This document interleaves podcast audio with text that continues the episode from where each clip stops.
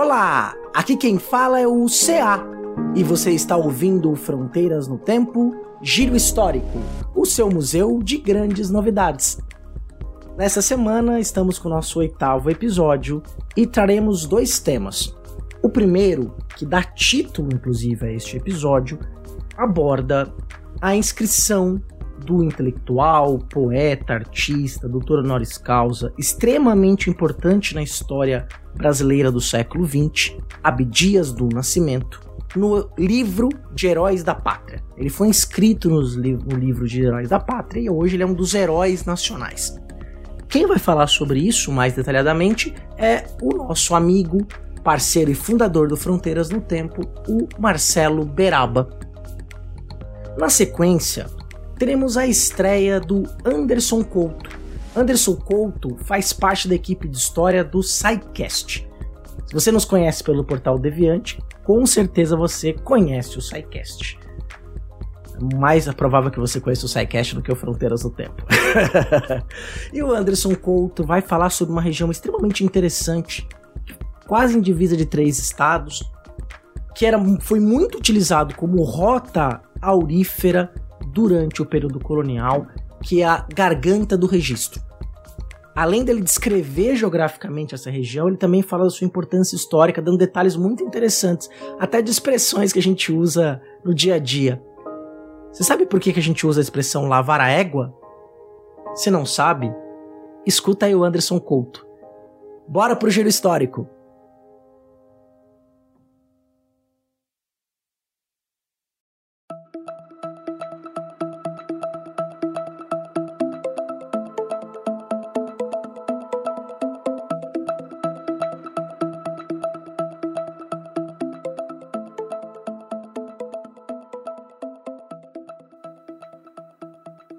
Olá, aqui é o Marcelo Beraba com mais um giro histórico para vocês. Hoje eu vou falar para vocês sobre uma coisa que aconteceu agora no começo de 2024 e que remete à história da luta contra o racismo no Brasil. Abdias Nascimento entrou no dia 9 de janeiro de 2024 para o livro dos heróis e heroínas da pátria. O livro dos heróis e heroínas da pátria, uma honraria, um reconhecimento que é dado a todas as pessoas que exerceram algum papel de destaque na construção da história do Brasil, da luta, das diversas lutas brasileiras, das artes e nas ciências. Outros personagens que já receberam essa honraria, por exemplo, entre eles nós temos o Chico Mendes, Machado de Assis, Santos Dumont, Zumbi dos Palmares. Abdias Nascimento, quem foi Abdias Nascimento? Abdias Nascimento, ele foi um importante militante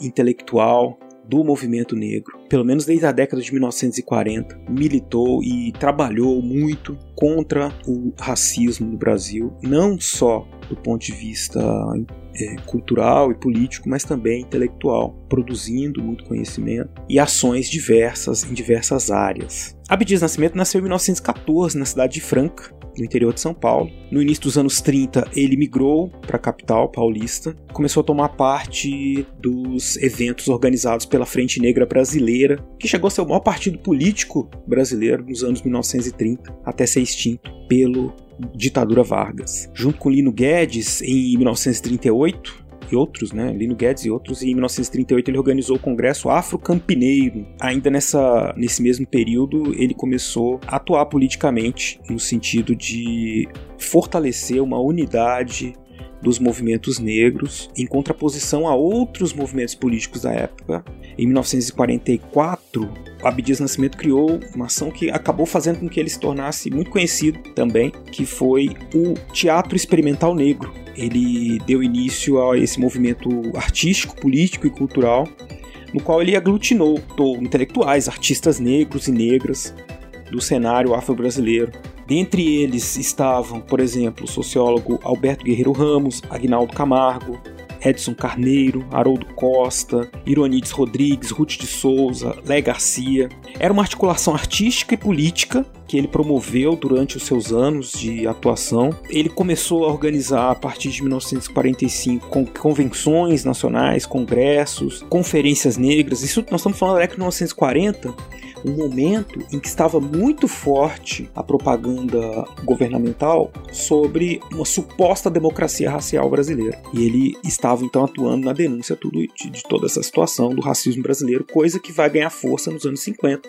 na Escola de Sociologia Paulista, quando os estudos vão mostrando como funcionava o racismo brasileiro. Tanto que em 1950 ele organizou outro congresso, o Congresso do Negro Brasileiro. Durante a ditadura civil militar ele foi perseguido, ele deixou o Brasil em 1968. A partir daí ele iniciou uma longa trajetória de atuação internacional. Ele participou de importantes congressos, reuniões com lideranças negras das Américas, da África, lecionou em várias universidades, ele foi o fundador da cadeira de cultura africana no Novo Mundo, professor do Centro de Estudos Porto-Riquenhos da Universidade do Estado de Nova York, em Buffalo, e ele lecionou lá até 1981. Ele também deu aula nas escolas de artes dramáticas da Universidade de Yale, na Temple University, na Universidade Ife, na Nigéria. Ele, além de escritor, teatrólogo, poeta, ele desenvolveu também uma carreira como artista plástico. Ele deixou né, um grande legado como intelectual, um intelectual desse eixo afro-atlântico em 1974, ele tornou, tomou parte do Congresso Pan-Africano e ajudou a organizar os primeiros congressos de cultura negra das Américas, entre no final dos anos 70, começo dos anos 80. Ele voltou para o país nos anos 80, virou deputado federal, depois senador, eleito por dois pleitos, de 91 a 99. Durante essa atuação, ele foi um forte defensor da lei por ações afirmativas no Brasil, pelo fim da discriminação racial. Em 92, ele esteve à frente da criação da Secretaria Extraordinária de Defesa e Promoção das Populações Afro-Brasileiras. Em 99, a Secretaria de Direitos Humanos e Cidadania, as duas situadas no estado do Rio de Janeiro. Ele tem títulos de doutor honoris causa em várias universidades. Faleceu em 2011, com 97 anos. Em, 90, em 2003, o Senado Federal criou a cadeira senador Abdias Nascimento. Ou seja, estamos tratando aqui de um grande militante, mas também intelectual, e uma pessoa que teve um forte impacto em toda a organização, junto com outros intelectuais, né, do movimento negro e do pensamento e das ações que nós temos hoje em dia no Brasil, das discussões que nós temos hoje em dia no Brasil sobre a questão étnico-racial.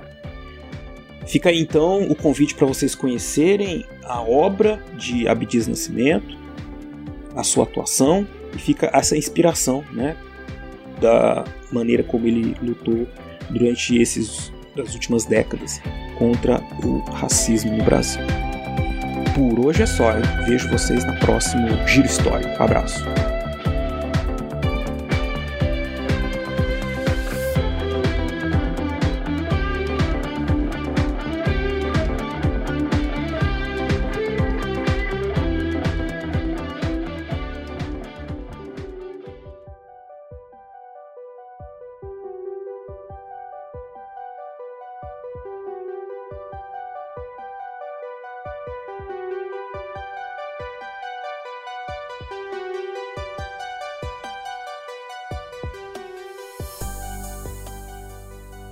Bom dia, boa tarde ou boa noite, caro ouvinte do Giro Histórico. Aqui Anderson Couto, professor de História, podcaster e radialista de Volta Redonda, Rio de Janeiro. Hoje vamos falar sobre um marco histórico do período colonial que pode ser facilmente visitado por todos aqueles que tiverem interesse em conhecer um pouco da história do Brasil.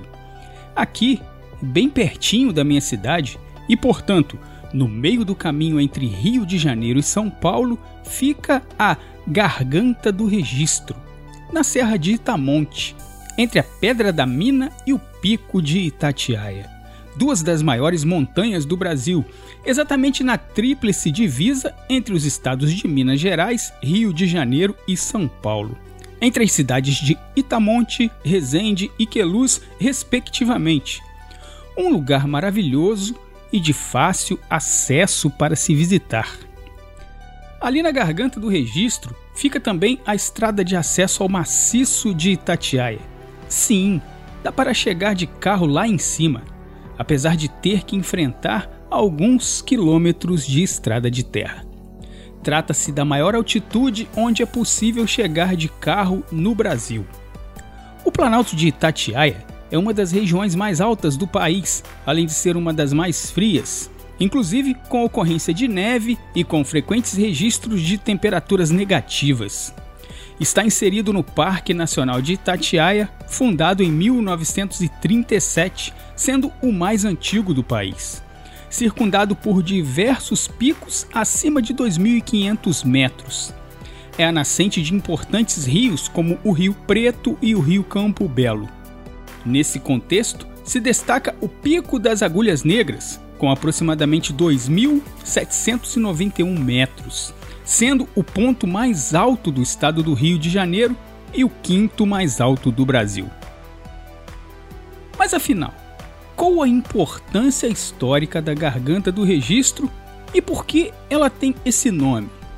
Vamos à história?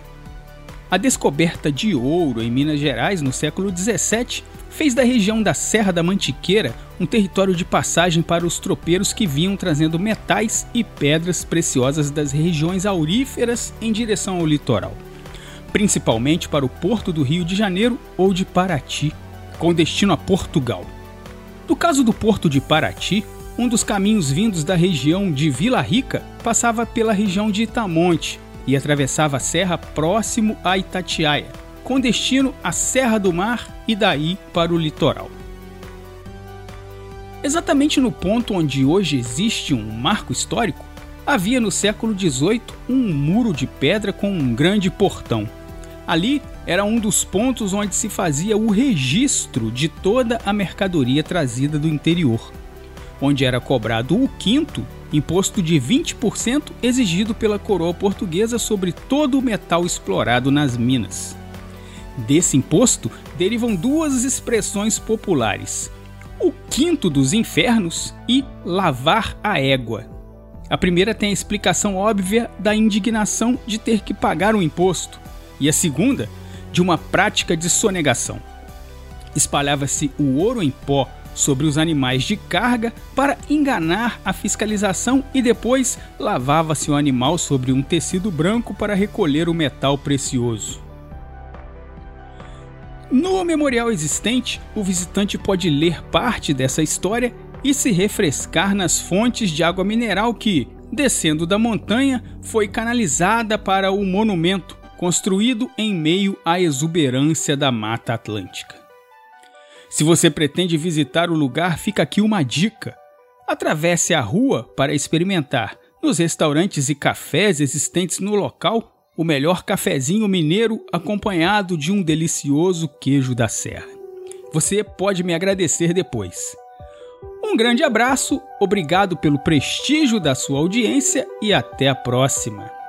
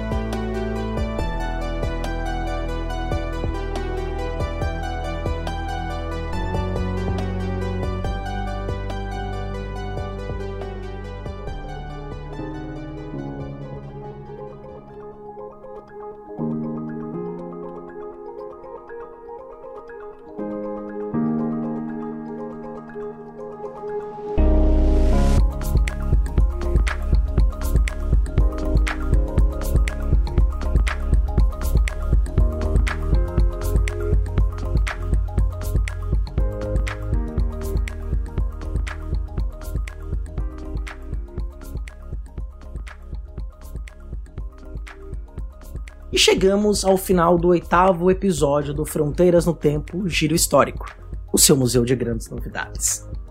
E tem uma coisa que é interessante, né? Eu tava conversando com a minha esposa e ela nunca tinha ouvido falar do Abdias do Nascimento. Confesso que é um personagem também que eu conheci não faz muito tempo. Isso não é desproposital. A gente tem um negócio chamado racismo estrutural no Brasil. Então, foi uma vitória para a luta antirracista o Abdias do Nascimento ter virado um herói nacional. Então, se você não conhecia e passou a conhecer pelo Fronteiras e quiser um episódio mais detalhado, mais dedicado ao Abdias do Nascimento e a outros intelectuais, artistas, poetas negros, comenta no Portal Deviante, no Spotify, onde for possível comentar, ou no fronteirasnotempo.com. É importante receber o feedback para esse trabalho novo aqui do Giro Histórico, já em seu oitavo episódio, seu segundo mês de existência. Se você gosta do trabalho do Fronteiras no Tempo, quer ver a continuidade desse projeto, o retorno do Fronteiras no Tempo, do Historicidade com mais regularidade, vamos ter Fronteiras no Tempo em breve. Mas se você gosta desse trabalho, pense com carinho se você tiver condição de se tornar madrinha ou padrinho desse projeto, por meio do padrim, com M no final, .com.br barra Fronteiras no Tempo. Também tem link na descrição e no post, que você pode então passar a ser o nosso apoiador ou apoiadora. Esse nosso financiamento coletivo, essa vaquinha, ela é fundamental para que a gente custeie a edição, o servidor do Fronteiras e diversos outros gastos que a gente tem para produzir esse podcast que está chegando próximo da comemoração dos seus 10 anos de existência.